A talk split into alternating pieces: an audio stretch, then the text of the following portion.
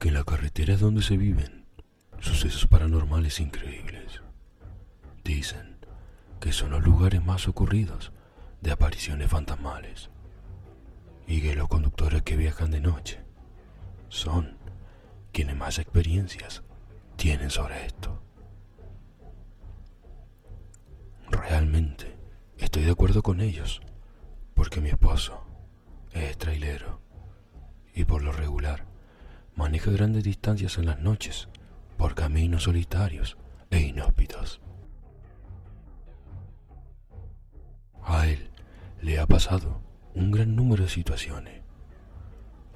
Una de ellas son auxiliar a personas que se quedan varados por uno u otro motivo.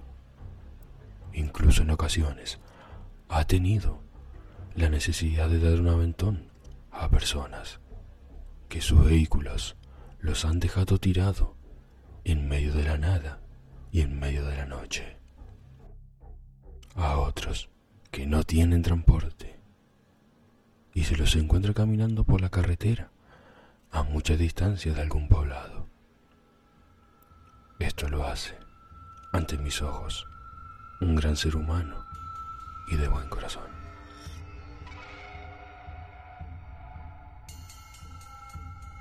En sus tantas aventuras y experiencias no le han faltado las paranormales.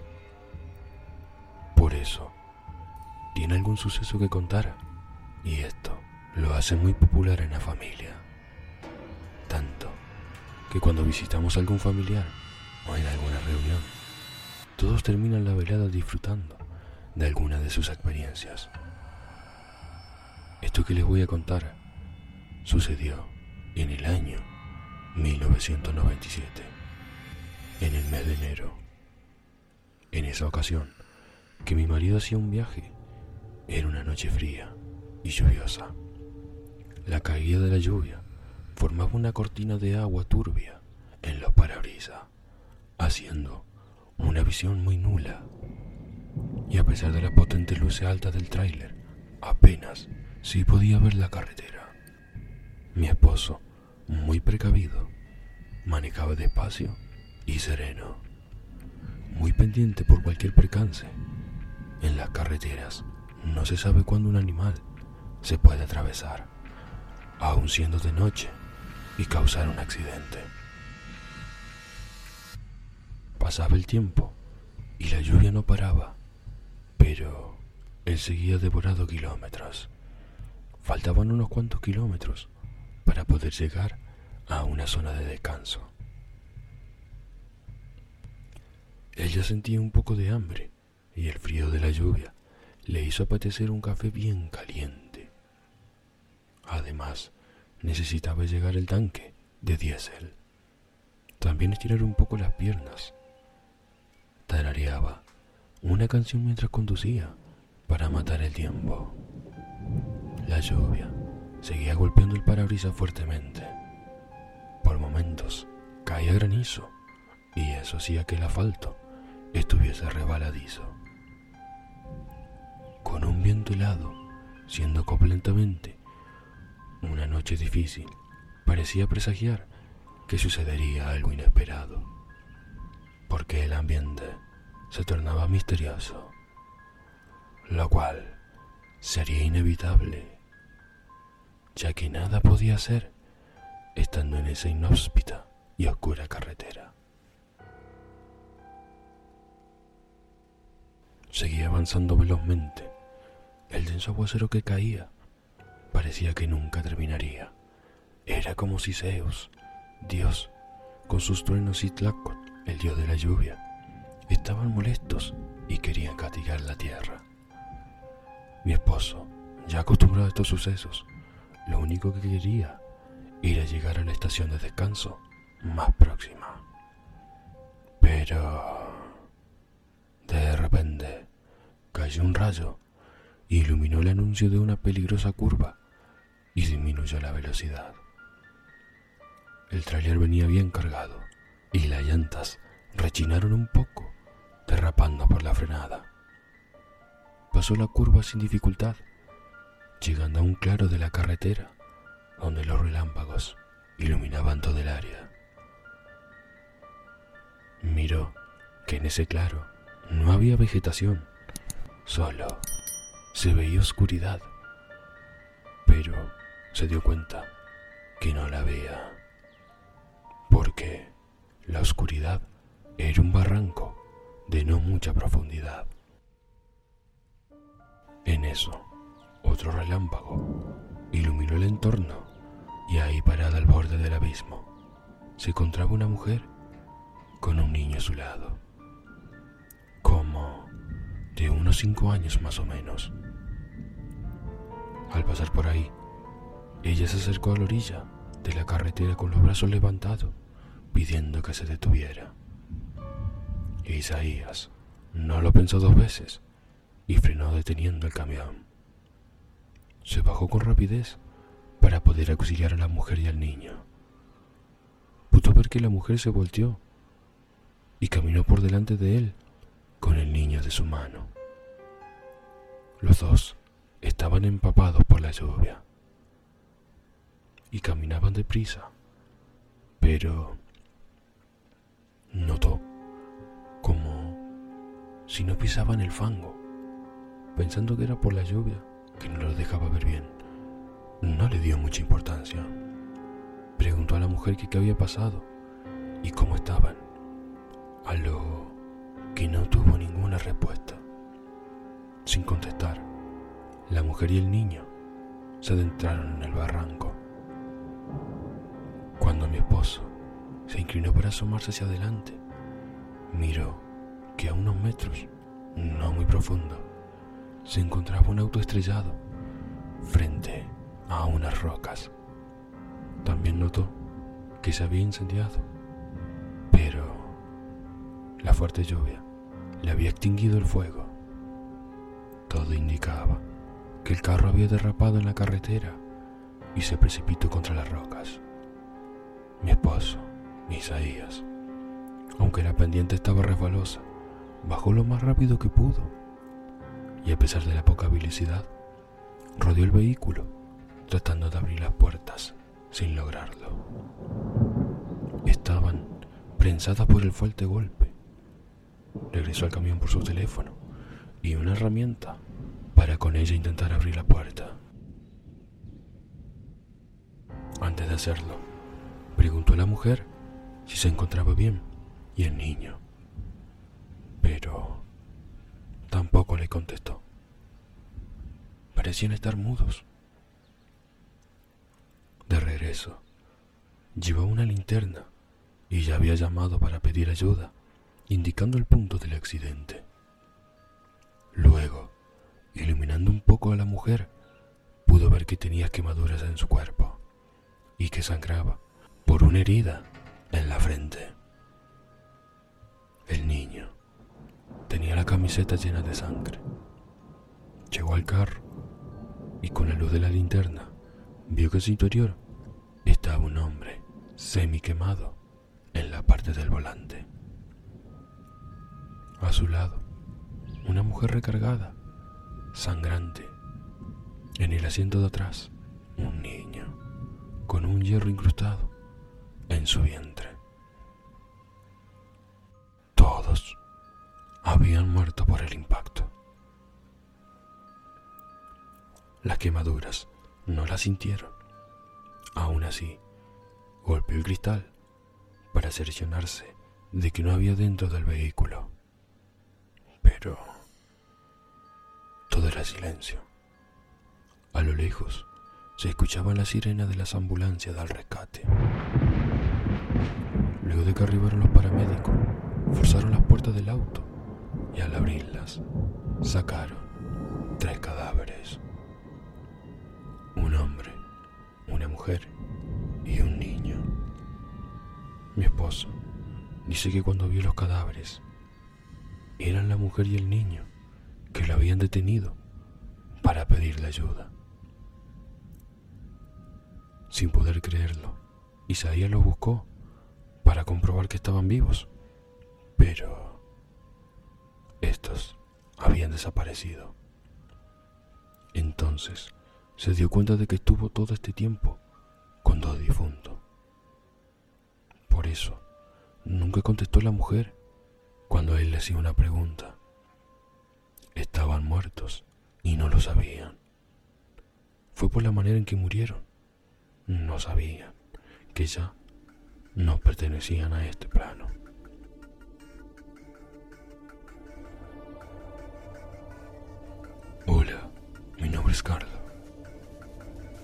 Y soy trailero. En lo más profundo de la noche, en una carretera solitaria de México. La oscuridad se cernía sobre mí mientras manejaba mi camión de carne.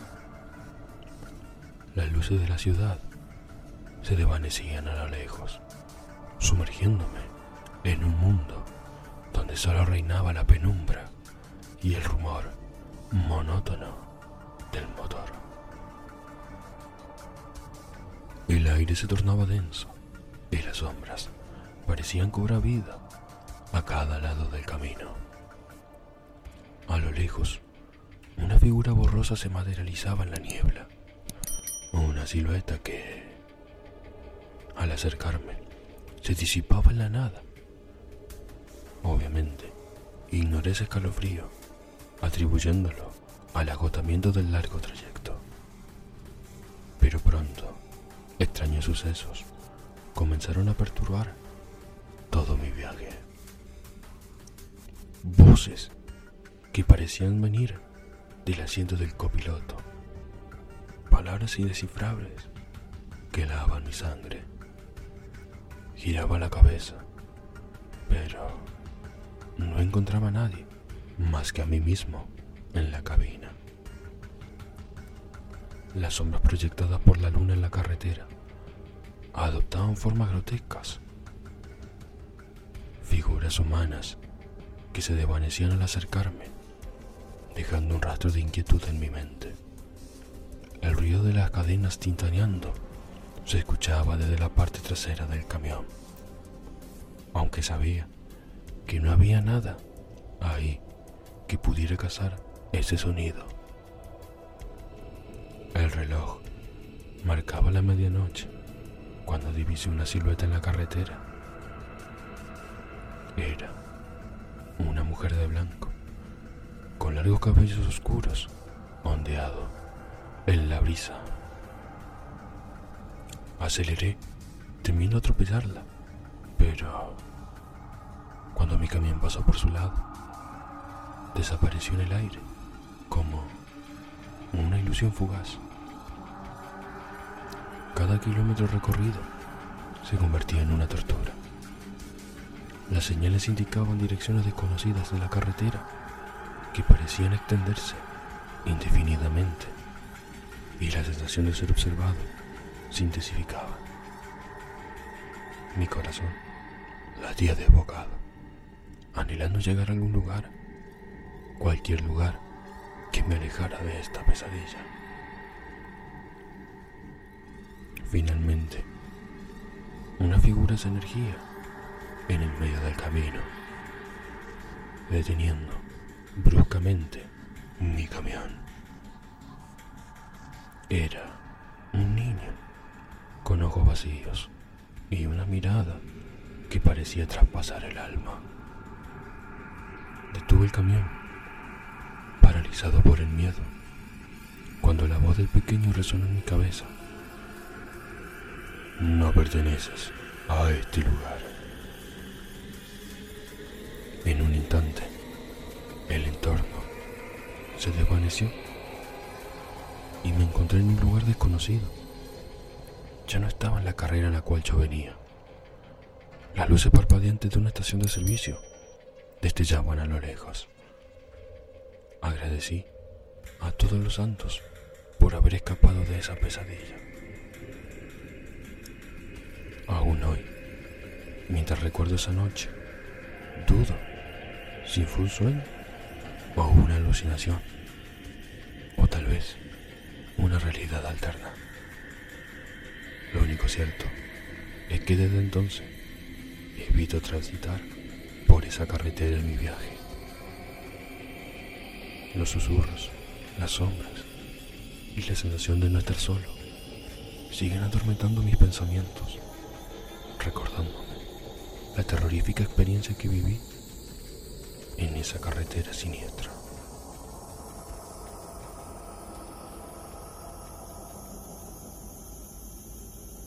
En la debatada carretera de los almendros, en el tranquilo estado de Veracruz, se suscitó un suceso aterrador que hasta el día de hoy me eriza la piel cada vez que lo recuerdo.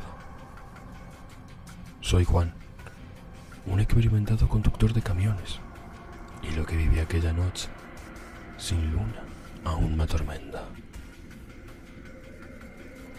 Cubría una ruta rutinaria, transportando frutas desde Exalapa hacia la costa.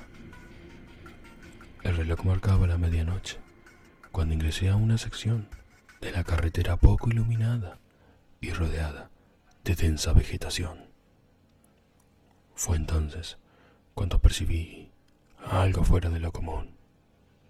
Luces destellantes a lo lejos. No eran de vehículos ni señales viales, sino un fulgor interminente que bailaba en la oscuridad. A medida que me acercaba, una neblina lensa empezó a emerger, envolviendo la carretera en una espesa cortina grinesca. Mis sentidos se agudizaron. Voces empezaron a resonar en mi cabeza. Lamentos que parecían provenir de almas inquietantes. La atmósfera se volvió helada. Las ventanillas vibraban con golpes sordos. Miré hacia atrás y divisé sombras que parecían flotar en la parte trasera del camión. Obviamente, detuve el vehículo, convencido de que debía inspeccionar la carga, pero al abrir las puertas no había nada más que la fruta apilada como debía ser. En ese momento, un frío gélido se apoderó de mí. Decidí seguir adelante, pero la densa niebla no cedía. No sé si era mi alucinación o qué, pero se materializaban figuras borrosas en la carretera, esquivas y fantasmales, que desaparecían al intentar enfocar la mirada en ella. No podía distinguir si eran árboles, sombras o tal vez algo más. Fue entonces que de repente un anciano vestido con ropas tradicionales mexicanas apareció en el camino. Su presencia parecía más real que todas las otras visiones. Con una voz pausada me dijo, Cuida tus pasos, viajero. Esta carretera es transitada por los espíritus de los que partieron en tragedia. No todos logran atravesarla indemnes. Ante tal visión, el miedo se apoderó completamente de mí. Aceleré el camión, buscando desesperadamente salir de ese lugar. Las voces y los susurros seguían acechándome, como si la carretera retuviera la historia y el sufrimiento de los que alguna vez transitaban por ahí. Finalmente, emergí de la neblina. La carretera se mostraba normal, como si nada hubiera ocurrido. No obstante, el eco de las visiones permaneció en mi mente, recordándome que hay lugares donde la frontera entre lo terrenal y lo sobrenatural se dibuja peligrosamente. Desde entonces, evito esa ruta advirtiendo a mis compañeros camioneros sobre el peligro que yace en la carretera de los almendros. La experiencia me ha enseñado que algunos lugares, el velo entre lo nuestro y el más allá es sumamente frágil y que en algunas carreteras en México albergan historias que van más allá de lo que nuestros ojos pueden ver.